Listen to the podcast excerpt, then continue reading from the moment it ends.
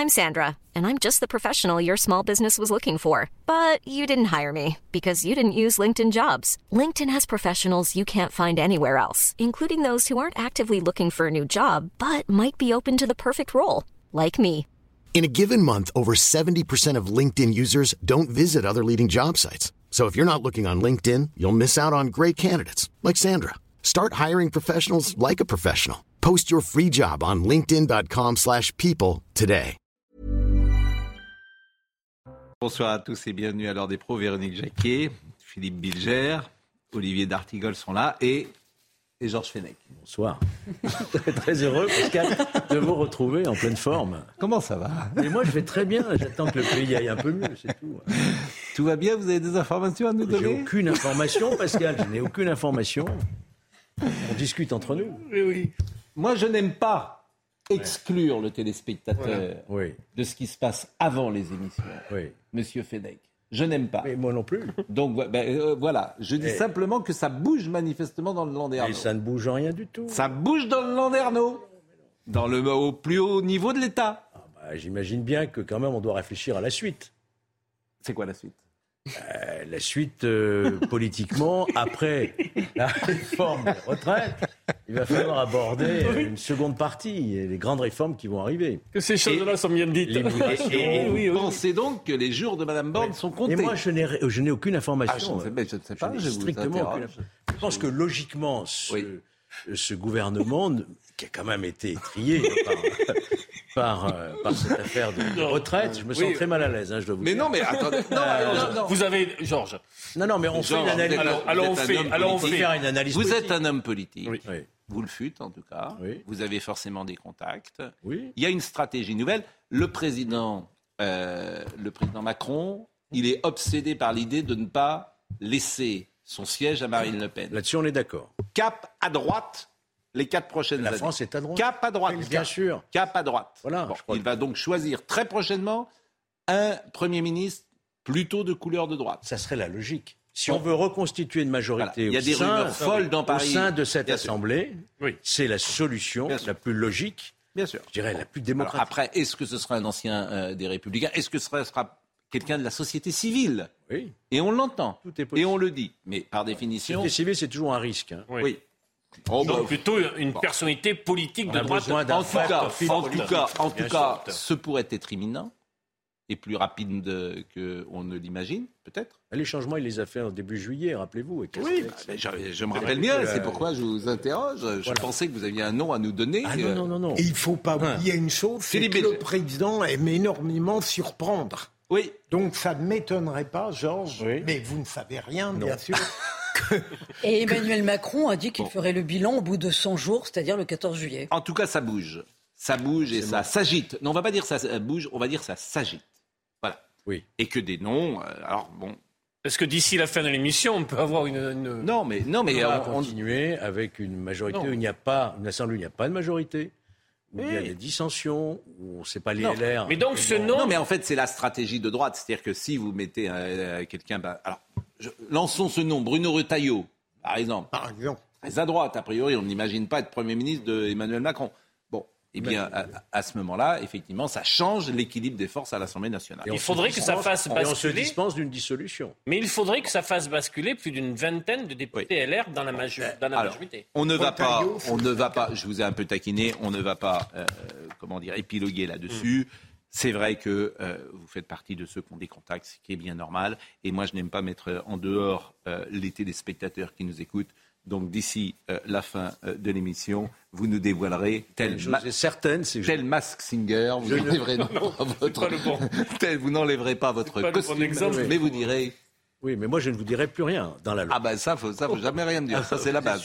Hein, Ça c'est si vous me dites euh, quelque Mais chose. vous ex... Bon. Pardon. Oui, je vous en prie, euh, Vous Philippe. excluez que le coup de théâtre pourrait être qu'après euh, que les retraites sont éliminées, qu'il n'y a plus de problème, est-ce que ce serait pas un moment tout problème. à fait extraordinaire pour euh, faire le changement Mais c'est ça. avant même la, avant même l'arrivée des 100 jours? Mais évidemment. Ah, oui, il n'exclut rien.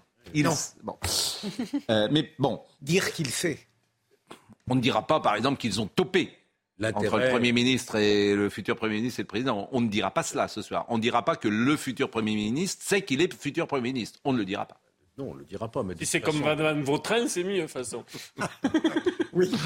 Bon, mais on ne sait pas.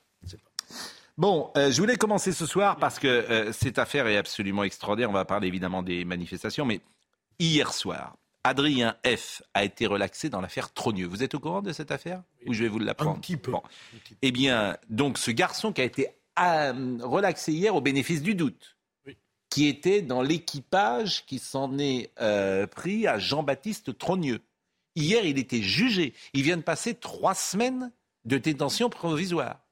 Eh bien, cet Adrien F, il a été interpellé aujourd'hui à Paris, à la station des Invalides, peu de temps avant la manifestation, avec euh, des objets qu'il n'aurait jamais dû avoir parce qu'il se rendait sur la manif.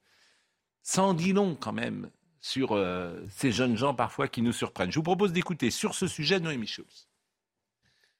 Il était l'un des trois prévenus renvoyés pour s'en être pris violemment à Jean-Baptiste Trogneux et c'est le seul qui a été relaxé au bénéfice du doute. En effet, seule la victime l'avait identifié comme étant un de ses agresseurs. Aucun autre témoin ne pouvait en attester. Euh, ce jeune homme de 22 ans qui s'est présenté comme journaliste indépendant, il n'a pas de carte de presse, il ne sait ni lire ni écrire, mais il dit faire des vidéos qu'il diffuse ensuite sur les réseaux sociaux comme euh, TikTok. Il a euh, expliqué que s'il était euh, présent devant la chocolaterie Trogneux le 15 mai, c'était pour couvrir ce rassemblement sauvage. Il avait d'ailleurs un brassard presse. On l'a vu pleurer hier euh, plusieurs euh, euh, fois pendant l'audience. Le procureur n'a pas été convaincu par sa version des faits. Pour lui, ce jeune homme a bien porté des coups à Jean-Baptiste Trogneux quand celui-ci était au sol. Il avait demandé sa condamnation à deux ans de prison ferme, dont deux ans de prison, dont six mois avec sursis probatoire. Mais son avocat a insisté dans sa plaidoirie sur l'éventualité que Jean-Baptiste Trogneux se soit trompé en l'identifiant. Le doute doit bénéficier à mon client. Il a obtenu gain de cause. Son client a retrouvé la liberté hier à l'issue de l'audience après trois semaines de détention provisoire. Rapidement, il a donc pris la direction de la capitale puisqu'il a été euh, interpellé ce matin, près du point de départ du rassemblement, lors d'un contrôle policier, les forces de l'ordre ont trouvé sur lui un casque et des euh, gants coqués. Il a donc été arrêté, placé en garde à vue pour port d'armes prohibées et il n'aura donc pas pu participer à la manifestation. Alors, des gants coquets, a priori, c'est des gants euh, renforcés qui sont là pour faire le coup de poing. C'est partie de l'équipement de personnes qui viennent pas simplement se promener. Philippe Bilger, on découvre quand même un profil euh, de personnalité que vous avez sans doute connu lorsque vous étiez euh, procureur ou avocat général. J'en voyais peu aux assises. Hein. Oui, mais de, un garçon qui ne sait pas lire et écrire dans la société de 2023, qui a 22 ans, qui vient de passer trois semaines en prison et qui manifestement est n'a pas tout son, tous ses esprits au point de, d'être interpellé le lendemain dans une manifestation. C'est terrible d'ailleurs. Euh, on, sentait euh, chez les autres, même qui ont été condamnés, qu'il y avait un problème de, d'équilibre mental quand ils parlaient. Euh, le discernement. Oui, absolument. Et à chaque fois, pour un, le ministère public, c'est à la fois une circonstance d'une certaine manière à décharge. Voilà des aides dont je ne suis même pas sûr qu'ils savent ce qu'est la morale qu'on veut leur transmettre. Et en même temps, il est légitime de leur appliquer la règle de droit dès lors qu'on a la certitude absolue de leur culpabilité. Alors là, apparemment, euh, euh ouais, j'avais lu le compte rendu. Euh, d'après, euh, on trouvait que la relaxe était, était bienveillante. Hmm. J'ai lu quelque chose. en tout cas, c'est effectivement quelque chose qui a pu nous surprendre. Euh, aujourd'hui, c'était une journée de manifestation, la 14e. Alors évidemment, c'est globalement un échec, mais on pouvait s'y attendre. Après, qu'est-ce que ça va laisser comme trace dans la société française? Est-ce que c'est un bon calcul du gouvernement? Là, il y a discussion, d'autant que les Jeux Olympiques 2024 arrivent. Et ce qu'on a vu cet après-midi, c'est peut-être euh, le lever du rideau de ce qui pourrait se passer l'année prochaine avec les Jeux Olympiques de euh, Paris. Parce que vous allez voir ces actions contre point et entendre les manifestants qui annoncent que les JO seront pris en otage. Voyez ce sujet de Sarah Fenzari.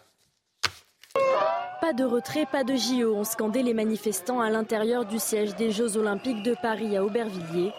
Fumigène et banderole dans les mains, c'est l'une des actions coup de poing de cette journée et le seul moyen de se faire entendre selon ce manifestant. On a une Assemblée nationale et un gouvernement qui fait un bras d'honneur à tout ça. Et ben nous, on est venu leur dire qu'on n'ira pas au travail. On ne fera pas en sorte que les JO se passent bien, ça c'est clair. Du côté d'ici les Moulineaux, Des électriciens ont procédé à une coupure de courant qui a touché pendant deux heures une large zone qui abrite des sièges de médias et entreprises du numérique, afin de contester une nouvelle fois la loi de réforme des retraites, comme l'appuie Frédéric Probel, secrétaire général du syndicat Énergie Bagneux. On a ciblé une grosse zone euh, capitaliste d'ici les Moulineaux où il y a Canal+, Microsoft, euh, le siège d'Orange. Voilà ce qu'on est capable de faire. Et ça, c'est encore qu'un avant-goût. On vous avait promis Roland Garros, on vous avait promis Cannes, et eh ben on vous a fait ici les Moulineaux. Certains campus sont toujours touchés et sont actuellement alimentés par des groupes électrogènes dans l'attente d'un retour à la normale.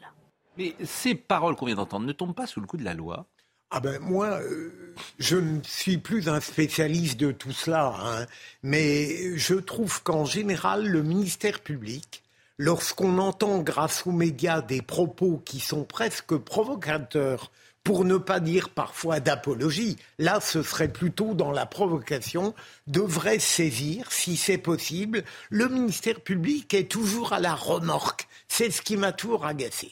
Et au nom de quoi?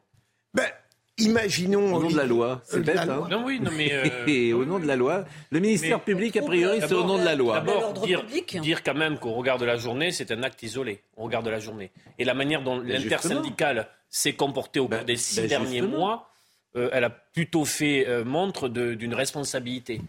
Après, bien sûr, moi, je ne partage pas, c'est pas ma culture, mais quand il ne sert à rien de manifester pendant six mois, hmm. quand il ne sert à rien d'élire des députés parce qu'ils ne pourront pas voter au final. Hmm. Ça peut libérer ce qu'on appelle des, certains des passions tristes ou des comportements qui sortent de ce que nous, nous, voyons comme euh, normal en termes de comportement démocratique. Hmm. Ça alimente ça. Alors, est-ce que vous êtes d'accord avec non, ça Non, je ne suis pas d'accord parce qu'il y a des. on est allé, il y a Mais vous répondez quoi à un syndicaliste qui dit mais en fait nos manifestations n'ont servi à rien.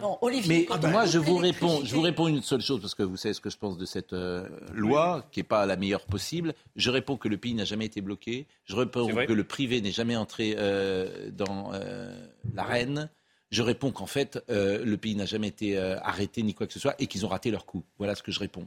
Je n'y peux rien. Ce qui ne veut pas dire que l'exécutif a, Donc, vous avez Ce qui ne veut pas dire que l'exécutif. Mais tout le monde a perdu. C'est perdant-perdant. Ben, tout le monde a perdu. Les étudiants non Mais évidemment, euh, la CGT représente qu'elle-même. Les étudiants non, ne sont pas rentrés ah, dans la danse et on ne peut pas justifier gagnant-gagnant aussi. Hein. le pouvoir de nuisance de la CGT dont c'est le seul moyen de se faire entendre. Pardon, c'est cette visibilité-là. On a vu ce que ça donnait au Festival de Cannes. Sincèrement, ça va pas loin. Avec un petit, un petit manque dans vos démonstrations.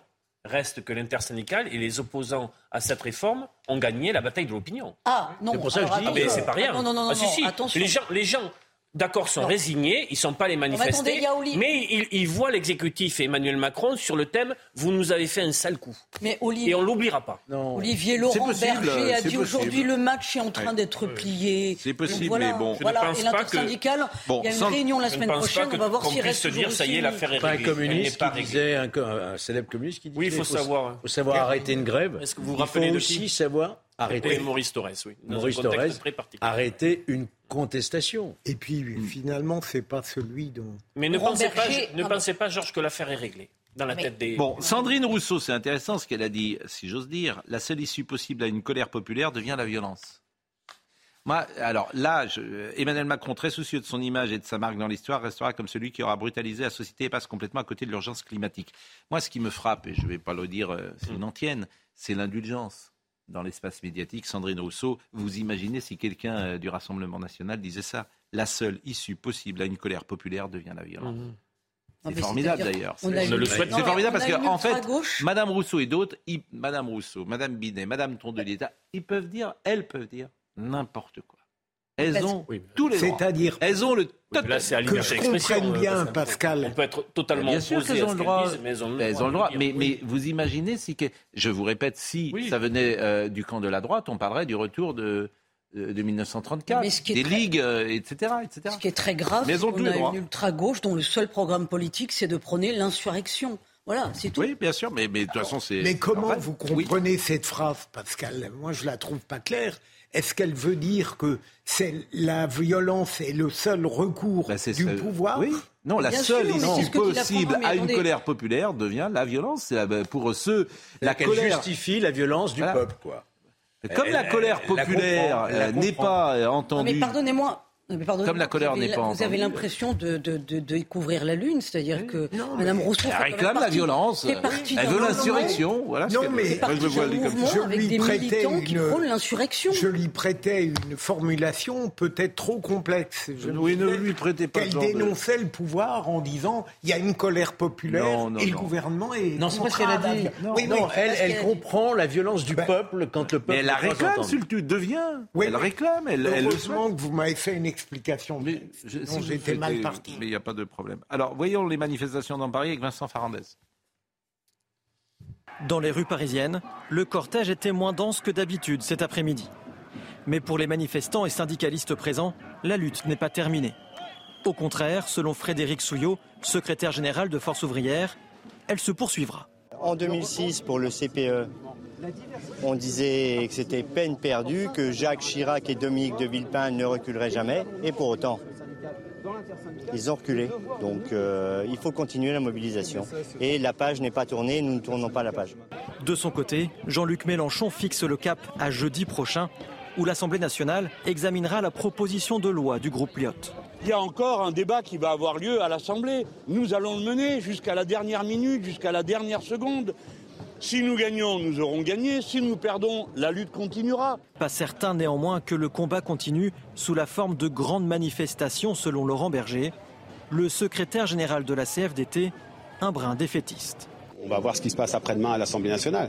Mais au-delà de ça, euh, on ne va pas se raconter d'histoire. Moi, j'adorerais vous dire qu'on est capable de refaire une mobilisation à 2 millions de personnes la semaine prochaine. C'est pas vrai parce que les, les travailleurs et les travailleuses, on ne peut pas leur mentir. Ils sont lucides. Cette réforme, elle est malheureusement promulguée et les décrets de 64 ans sont publiés. C'est une réalité.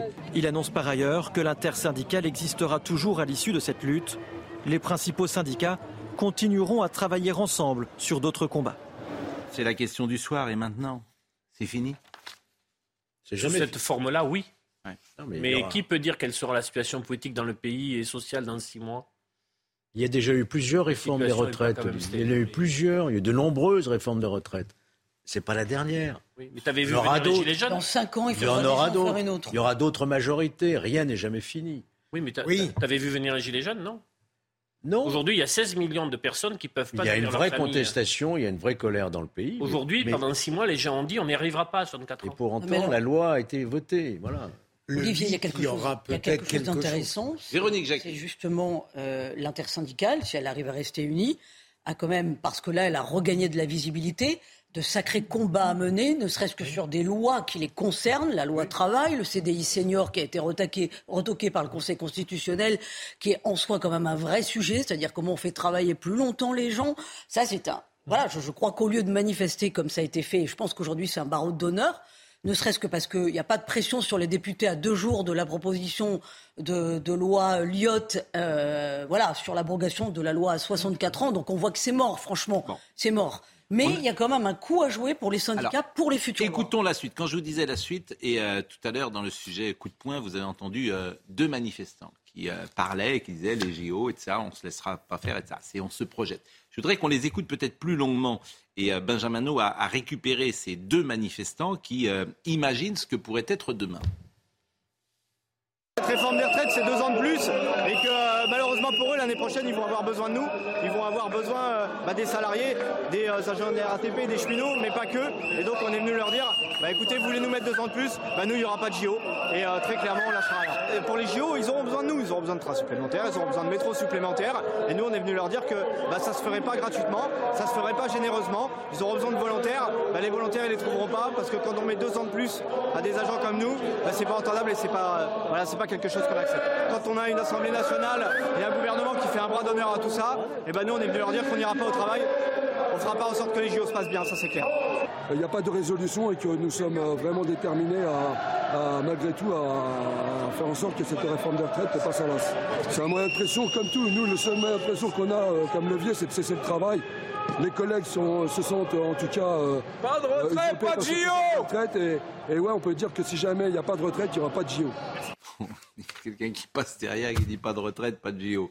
Bon, je ne sais pas jusqu'à quel point ce type de menace, il va y avoir aussi la Coupe du Monde. Donc effectivement, je ne sais pas jusqu'à quel point ce type de minorité active peut peser sur l'organisation générale, par exemple, bah, d'un match. Tu à un match au Stade de France, le monde entier est en train de regarder le match. Je peux vous dire que ça fait. Euh, vous savez sur quel sujet C'est pas rien quand même. L'organisation des JO est Il n'y a que la CGT quand même. Hein. C'est pas rien. Je veux dire. la euh, CGT. Tu as des, tu as dans ce que tu nommes l'extrême gauche des mm. organisations qui, par exemple, ont dit qu'elles avaient infiltré le processus de recrutement des bénévoles. Oui. Ce qui veut dire que vous pouvez vous retrouver avec des stadiers qui ont été recrutés euh, euh, par la voie normale des bénévoles, mais qui sont des militants, qui font de l'entrisme et qui vont euh, sur le terrain, lors de l'épreuve, faire du, Moi, je dirais une chose. De l'agite propre, comme on dit. Quand j'entends ça, je ne veux pas être, comment dirais-je, méprisant loin de là, parce qu'il y a une vraie colère. Oui, oui. D'ailleurs. Il y a une humiliation. on voit bien que ce sont des baroutes d'honneur. Parce que les JO bah, auront lieu. Bah les JO auront lieu, tout le monde le sait. Ils auront lieu, mais, avec quel premier, mais avec quel Premier ministre Ce sont des menaces qui, qui, qui, qui n'aboutiront jamais. Mais avec quel Premier ministre ah, on revient au débat de tout à l'heure. En plus, d'ici là, il peut se passer eh, beaucoup bah, de choses. qui est de l'autorité. Mais avec quel Premier ministre Je vous pose la question. C'est-à-dire, il faut rétablir l'autorité dans ce pays. Oui, bah, ça fait 40 ans que j'entends les mêmes choses, donc il faut rétablir. Oui. Les 100 jours étaient sur le thème de l'apaisement. Je vous propose d'écouter en revanche. Emmanuel Macron va allumer beaucoup de contre-feux, donc je pense que voilà, il peut se passer, l'eau va couler sous les ponts. Je vous propose d'écouter Jean-Luc Mélenchon. La colère ne va pas mmh. rester.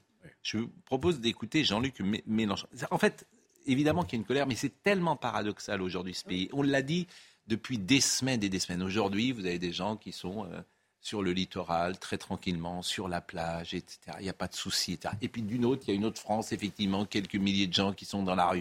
Et puis tout, tout continue de marcher quand même globalement, etc. C'est pour ça que on a du mal, en fait, à avoir la bonne grille de lecture, peut-être sur cette séquence. Je pensais, et certains, que ça pourrait s'enflammer.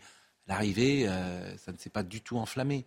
Disons-le, le privé, les routiers. Il n'y a pas eu de grève de transport. Il n'y a pas une grève des transports. Donc, donc c'est pour ça que c'est la, grille de lecture, en tout cas l'analyse de cette séquence, n'est pas simple à mon avis. Euh, mais Pascal, je sais pas si vous, l'avez, mais je crois que c'est très. Elle n'est pas simple. Et on a tendance parfois à simplifier le paysage français. Hmm. Moi, je pense qu'il y a une France officielle qui donne l'impression d'aller bien. Et il y a une multitude de France derrière, une France en effervescence, une France en révolte, et parfois on a tendance, on a tort de, de méconnaître les France qu'on ne voit pas, qui ne font pas. Alors on les voit beaucoup quand même. Là, on les voit. Oui, Pardonnez-moi. Et peut-être peut-être justement donne-t-on trop, donne-t-on trop d'importance à cette France-là. Il y a une autre France qui s'oppose qu'on ne voit pas. Et voilà, la majorité silencieuse, on ne la voit peut-être pas. C'est tout.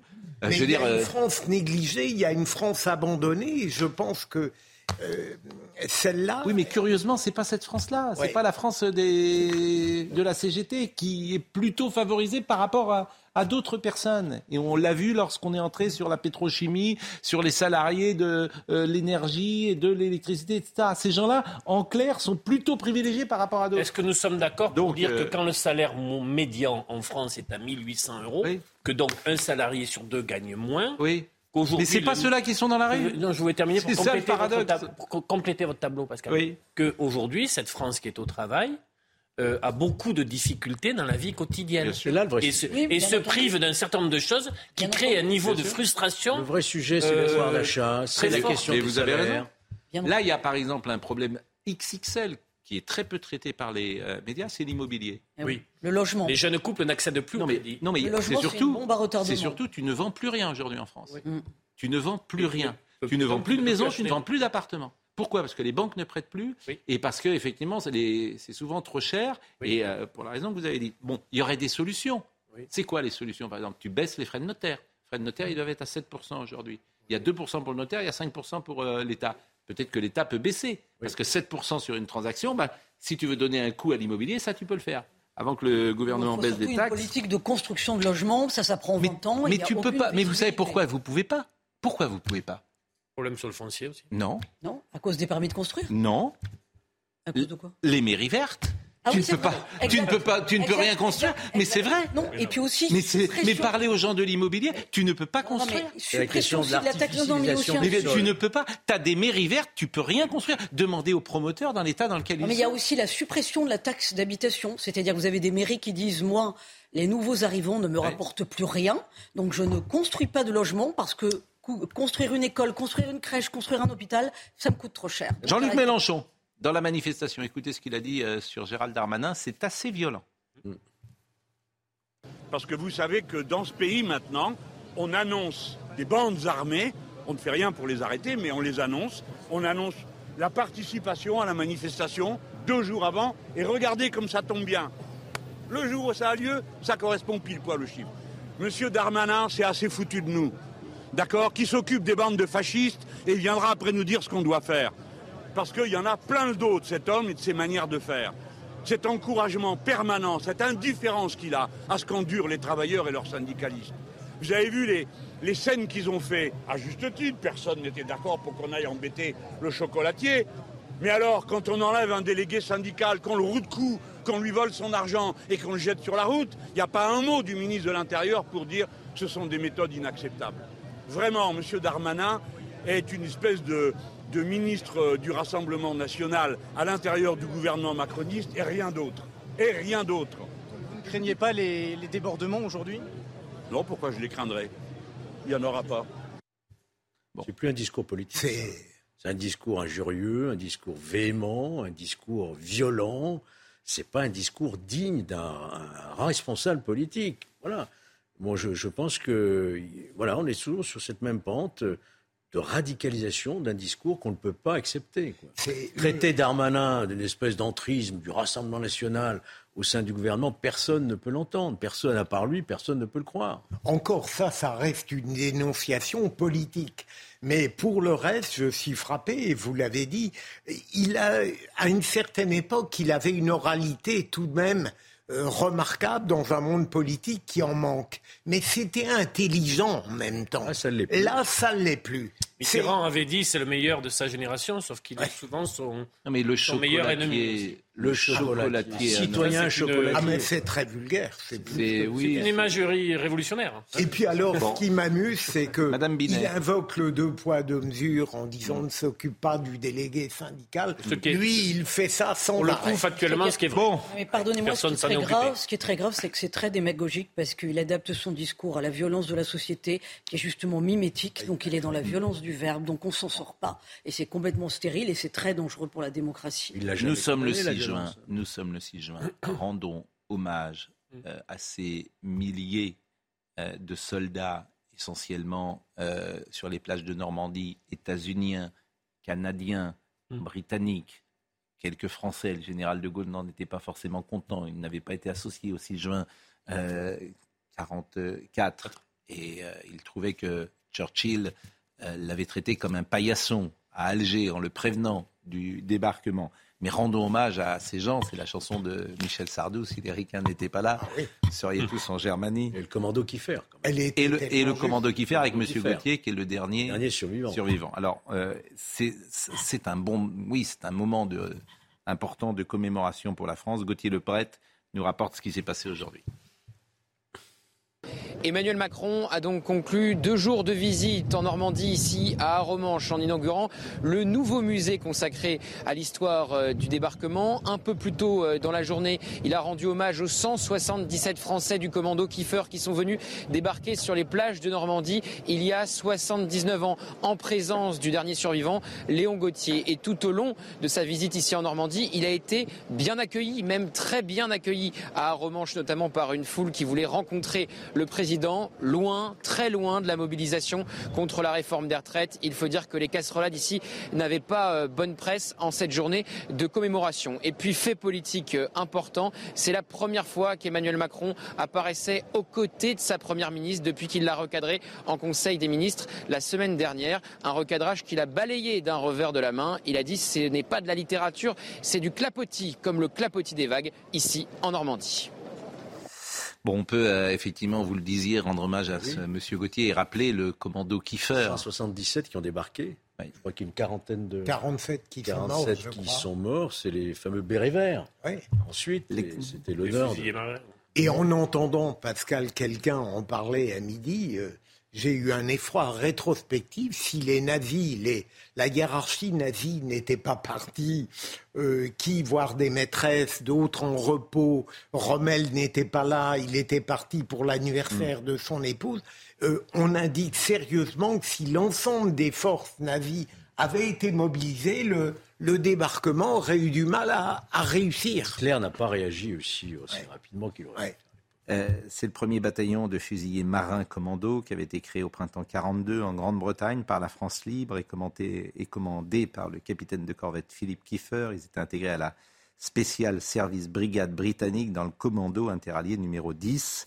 Et sur les 177 commandos qui débarquèrent le 6 juin 44, 10 furent tués le jour même, puis 10 lors des jours suivants. Seuls 24 hommes terminèrent la campagne de Normandie.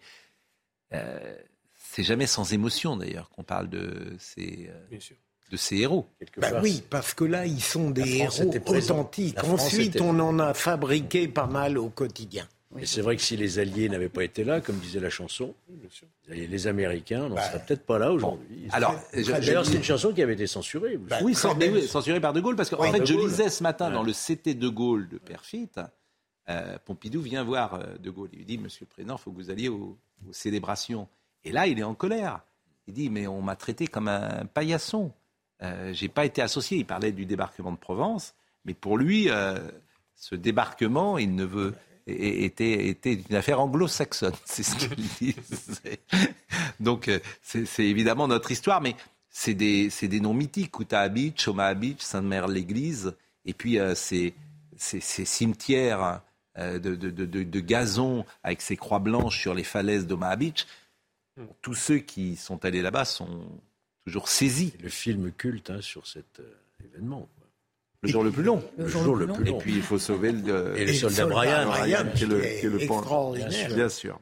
Il y a quelque chose. Alors, est-ce qu'on peut peut-être écouter euh, le président Macron Alors, oui, on peut écouter le président Macron qui est intervenu. C'est une journée de commémoration et je suis là à Romanche aux côtés du maire et des équipes pour justement célébrer ce, nouveau musée. J'étais ce matin à Colville-sur-Mer avec nos bérets verts. Dans ces moments-là, il ne faut pas faire de commentaires politiques.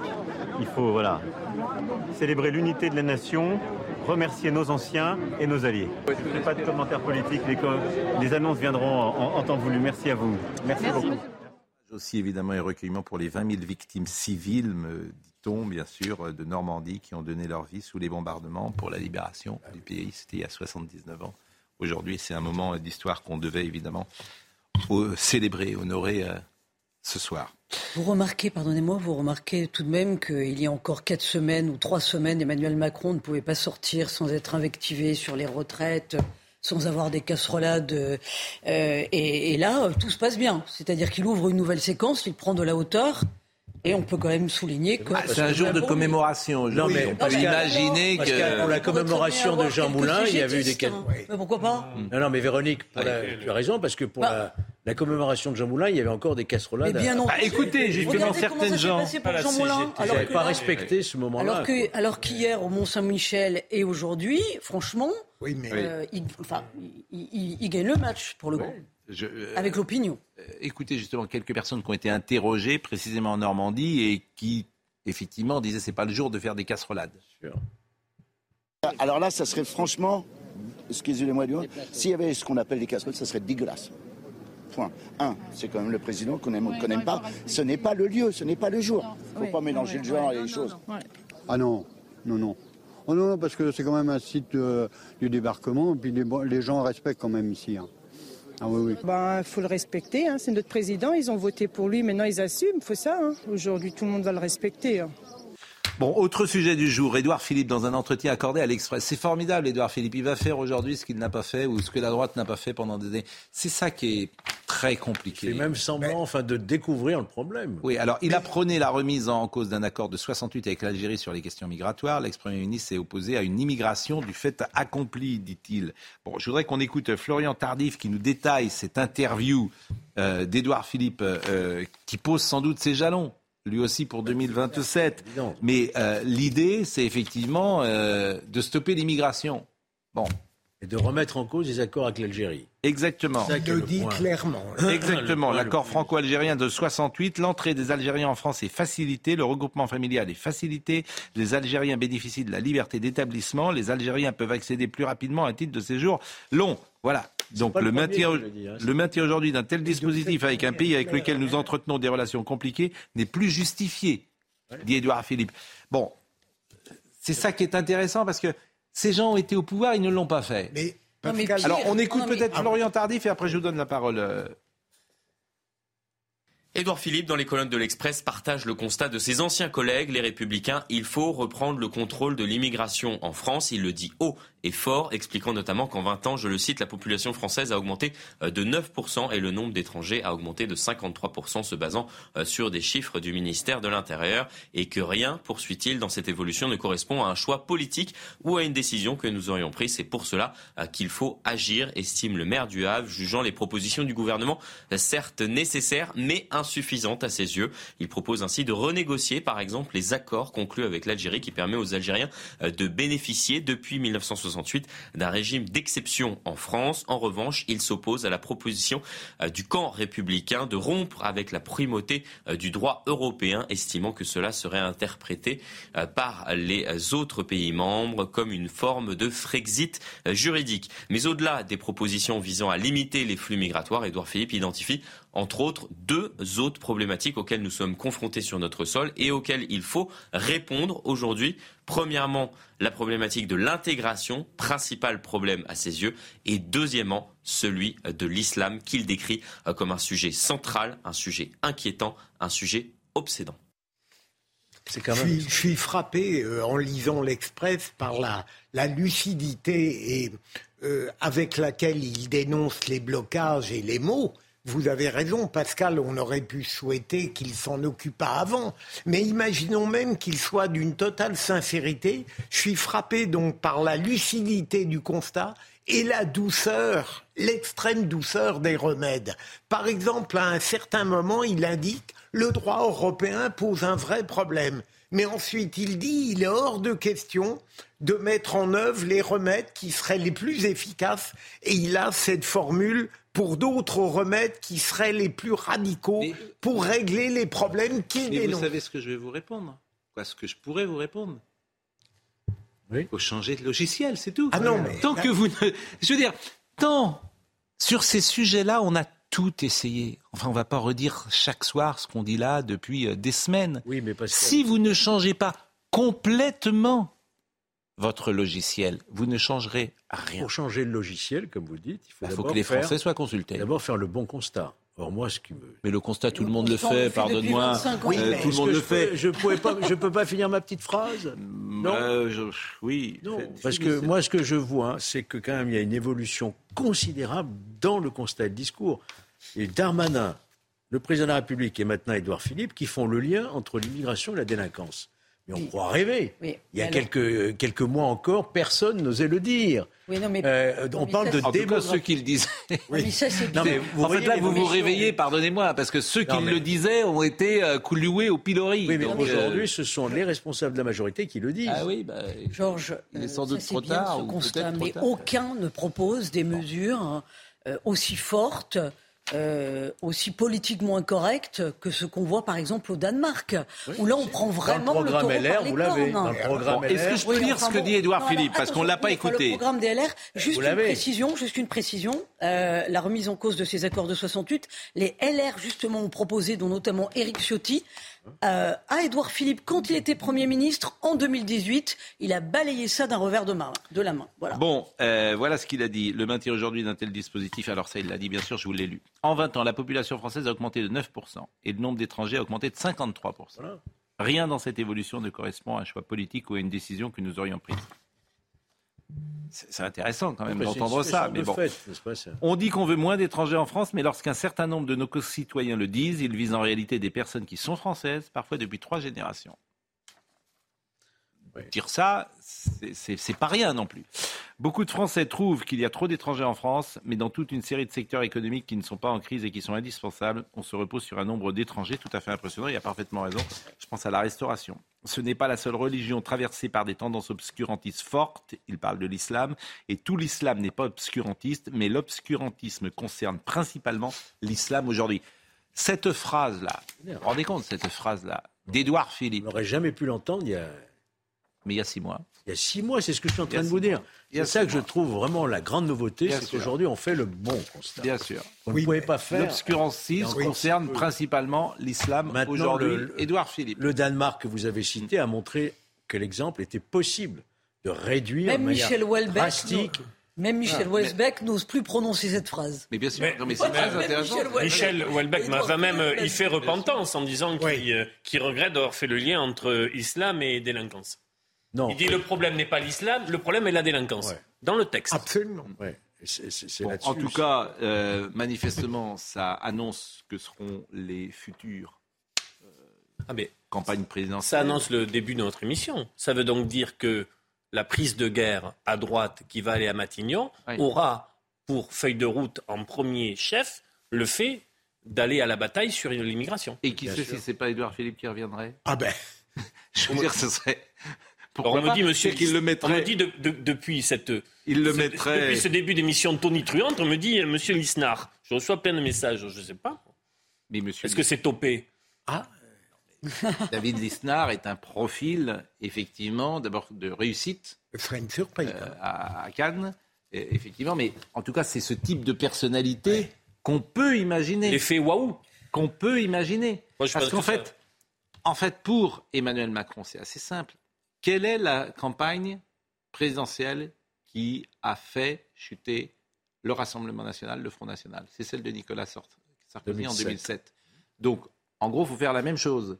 C'est-à-dire que si vous voulez euh, séduire cet électorat, il faut avoir une personnalité peut-être un peu plus consensuelle que Mme Le Pen, en même temps que lui prendre ses euh, thèmes. Alors, une euh, fois, ça a marché. Est-ce que ça marchera une deuxième fois Est-ce que ça remarchera ou Attention, parce que Édouard Philippe, jusqu'à présent, c'était hmm. des mots un petit peu comme son mentor Alain Juppé, qui hmm. prenait l'identité heureuse. Donc, encore faudrait-il qu'il nous donne des gages. il a vraiment changé. Deuxièmement, Édouard Philippe, ce sont les 80 km heure. C'est la gestion contestée du Covid au début. Je pense que les Français ont de la mémoire. Donc, moi, je ne vois pas du tout revenir Édouard Philippe on veut, si on espère il y a des changements, il y a trois, et que le Rassemblement national ne continue pas sa progression, trois sujets, pas plus. L'immigration, la sécurité et la justice. Salaire, santé, ah. éducation. Non, non. on vous dira Salaire, on est tous d'accord. On est tous d'accord. Mais sur les sujets régaliens, vous attaquez frontalement au sujet régalien. Bien sûr que le social est important. Georges, les Français diront qu'il n'a rien fait pendant trois ans. Pourquoi ferait-il ce qu'il n'a pas Une justice qui fonctionne, une sécurité qui fonctionne, et un contrôle de bah l'immigration. Oui, travail. Et puis vous, avez oublié quand même quelque chose. Vous avez oublié quelque chose quand même. C'est attaquer cet État obèse. Euh, on va prendre qu'un exemple. Euh, il y a 25% euh, de personnel administratif dans tous les hôpitaux de toute l'Europe. Nous, on est à 37%. Oui, c'est ça. 37%. Et là, attaquer aussi la redistribution parce que cette redistribution en France, ça va. Donc elle, met en difficulté et elle t'interdit en plus d'investir dans le régalien. Donc il faut sans doute avoir une redistribution différente. Et puis enlève quoi à qui? Je, a priori, je n'ai pas prévu de me présenter. je, c'est pas quelque chose qui est. chacun est à sa place. Vous savez, chacun là, faut, faut rester à sa place, faut être euh, dans la vie. C'est un grand avantage qu'on a. Oui, ben évidemment, et bien évidemment. Faut raconter n'importe quoi, sans que mais ça peut nous arriver. je n'ai pas souvenir d'une telle. Euh, bon. Euh, il nous reste quoi? Il nous reste 16 minutes. Je voudrais qu'on parle de l'INSEE, peut-être, parce qu'il y a eu un échange entre Alexandra Martin, qui est euh, députée des LR, et M. Papendiaï aujourd'hui, parce que l'INSEE, vous le savez, nous étions hier avec la maman de l'INSEE et avec le beau-père de l'INSEE. Je pense qui nous écoute hein, ce soir. Qui nous écoute? Oui. Et que beaucoup de gens d'ailleurs ont été très touchés. Oui bien sûr, par, euh, par votre émotion, aussi par notre émotion. Collective. Bien sûr, et puis par euh, euh, la dignité des parents de, de l'INSEE, et puis leur courage, et puis leur volonté, et également que, de s'engager dans ce débat pour que la mort de l'INSEE d'une certaine manière, d'abord ne soit pas oublié, mais puisse faire avancer les choses. Donc écoutez cet échange entre Alexandra Martin et Papendiaï. Monsieur le ministre de l'Éducation nationale, oui, le suicide de l'INSEE émeut la France entière et a démontré une fois de plus l'échec de votre politique de prévention contre le harcèlement scolaire et votre manque de considération. Vous avez annoncé que les mesures d'éloignement du harceleur est une solution de dernier recours. La victime subit alors la double peine. Responsabiliser, c'est faire prendre conscience au harceleur de son délit. C'est à lui qu'il revient de quitter l'établissement, pas à la victime. Quant à la communauté éducative, quand sera-t-elle formée pour ne plus considérer le harcèlement scolaire comme une affaire d'enfants? Quand sommerez-vous les réseaux sociaux d'agir? Quand prendrez-vous les mesures pour garantir le droit inaliénable d'étudier en sécurité? Est-ce que la situation est satisfaisante? Est-ce que le programme s'est déployé partout de manière homogène La réponse est non. Nous avons du chemin à faire. Je l'ai dit, je l'ai répété, je veux bien vous le dire une nouvelle fois. C'est un travail patient, c'est un travail qui demande de la mobilisation, c'est un travail qui demande des moyens et nous sommes et nous faisons de, des questions de harcèlement une priorité. Bon, c'est extraordinaire parce qu'on a l'impression que ce ministre n'aura Vraiment, il est là, mais.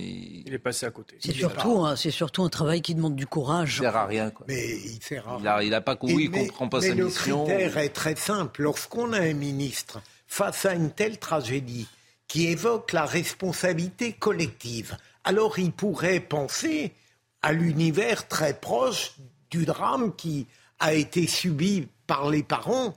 Mais là, il parle en général d'une responsabilité diffuse dans la société qui justifie l'impuissance et l'inaction. Et moi, ce qui me frappe surtout, c'est euh, son incapacité à, parler aux gens.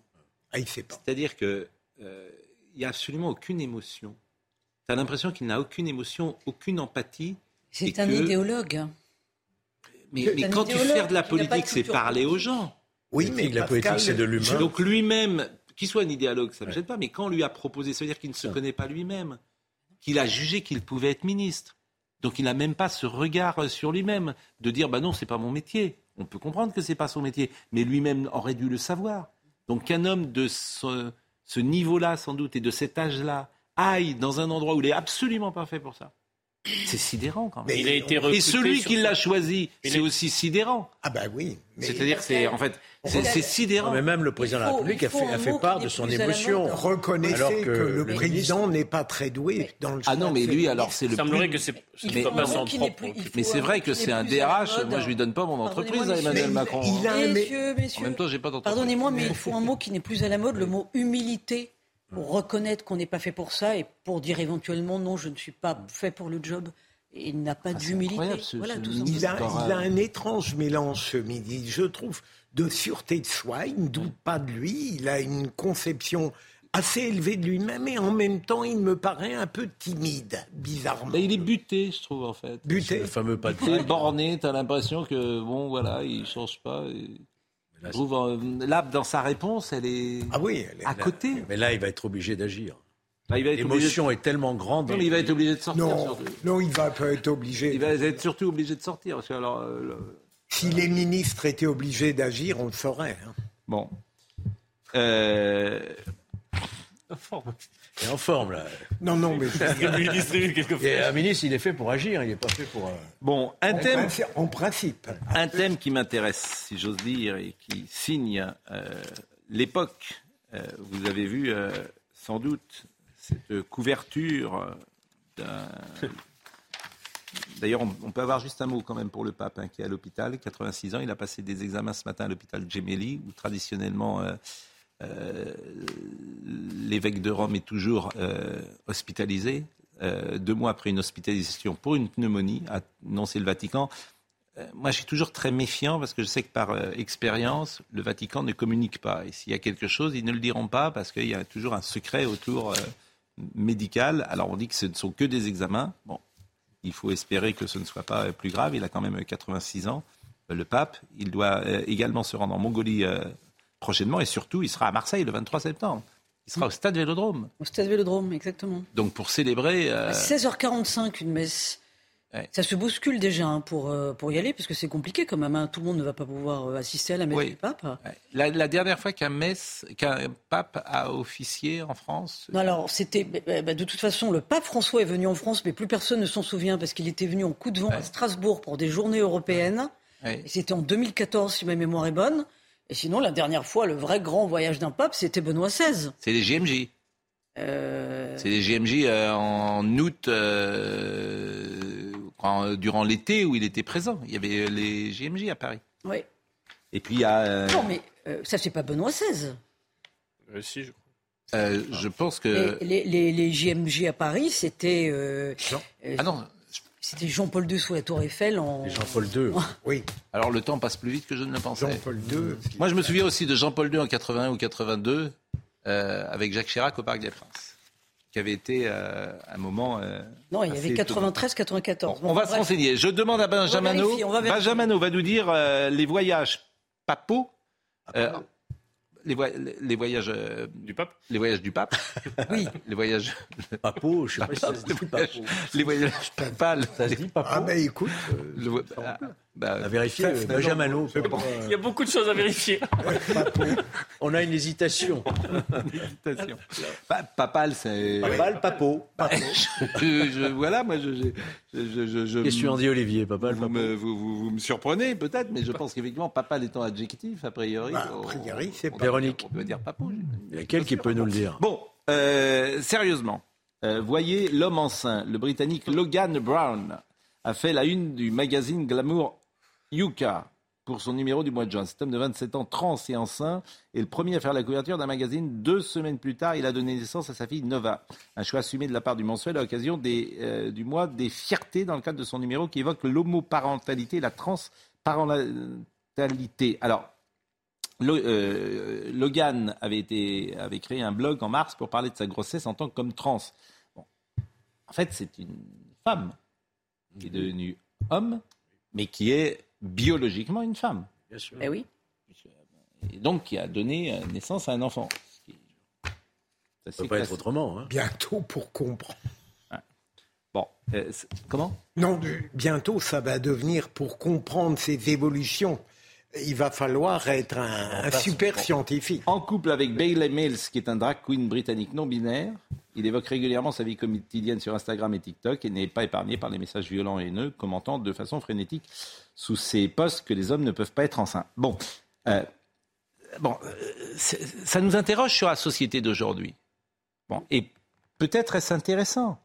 Peut-être que euh, cette image nouvelle, cette tolérance nouvelle, nous permette de voir les choses différemment et peut-être finalement est-ce une bonne chose pour la société d'aujourd'hui? Je vous pose la question sans malignité. Véronique Jacquier vous plaisantez, euh, on met euh, à la une un, mensonge institutionnalisé. C'est-à-dire que je suis désolé, euh, cet homme qui se présente comme un homme est physiologiquement une femme, a un appareil féminin, a un utérus. C'est donc une femme. Si on parle de la loi naturelle, c'est une femme. Elle veut se faire passer pour un homme.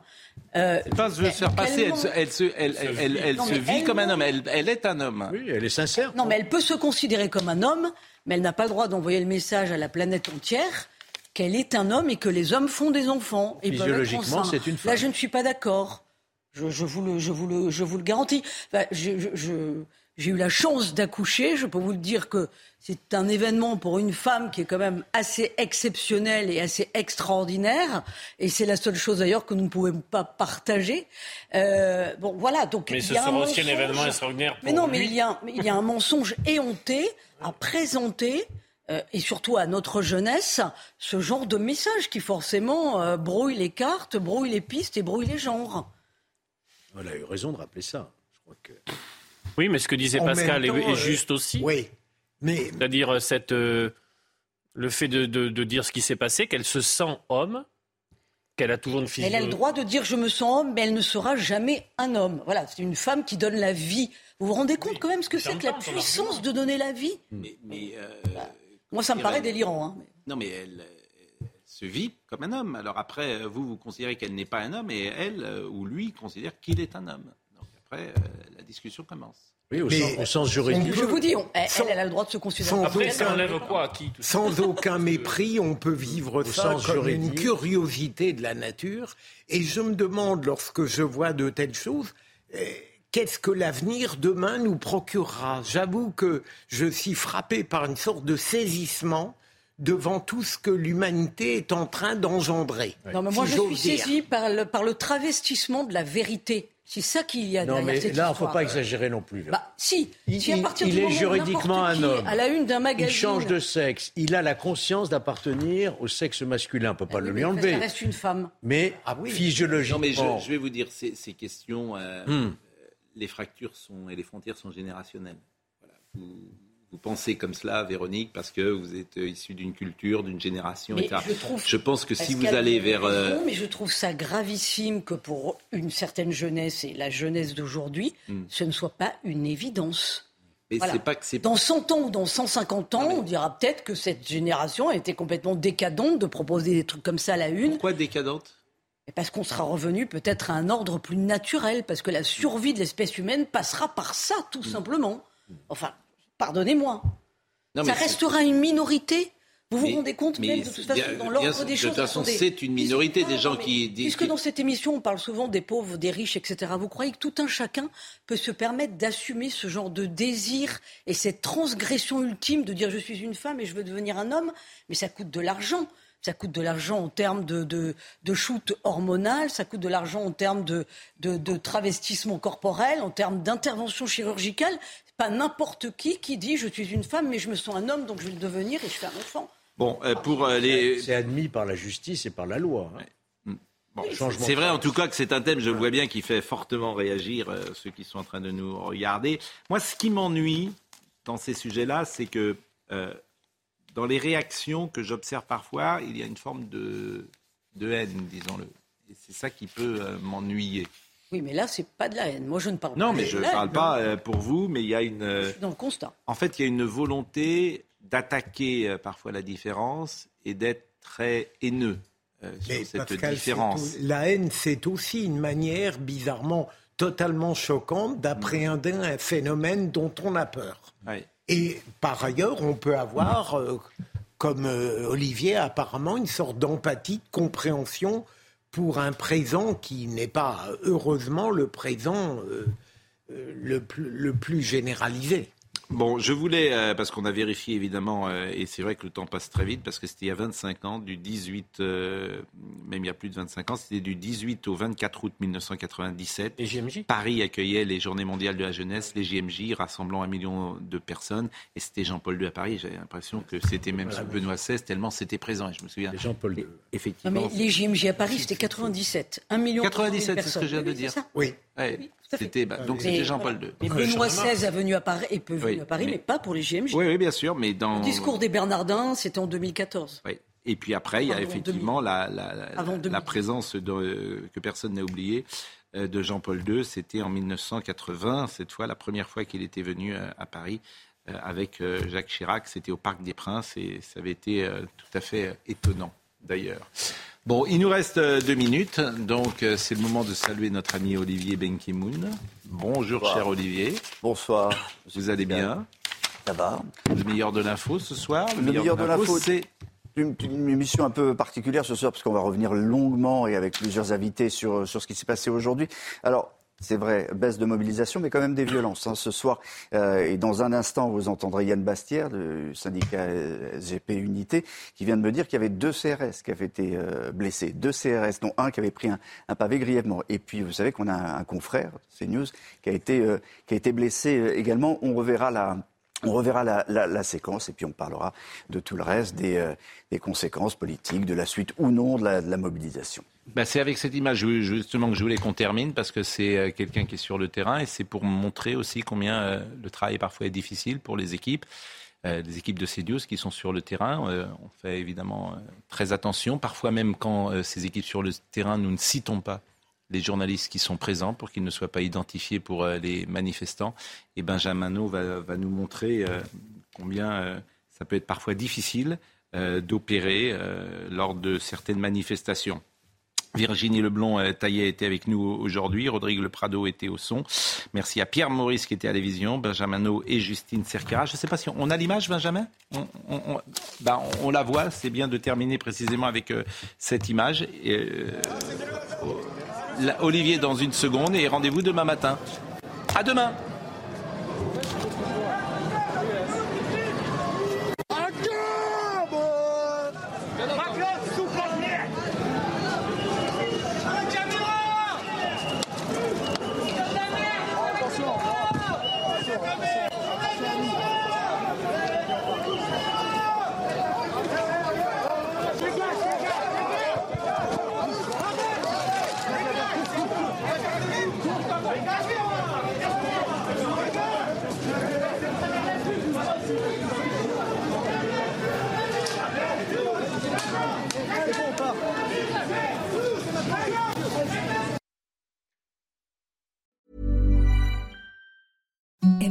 The softest sheets you've ever felt. Now imagine them getting even softer over time. That's what you'll feel with Bowl and Branch's organic cotton sheets. In a recent customer survey, 96% replied that Bowl and Branch sheets get softer with every wash. Start getting your best night's sleep in these sheets that get softer and softer for years to come. Try their sheets with a 30-night guarantee. Plus, get 15% off your first order at bowlandbranch.com. Code BUTTERY. Exclusions apply. See site for details.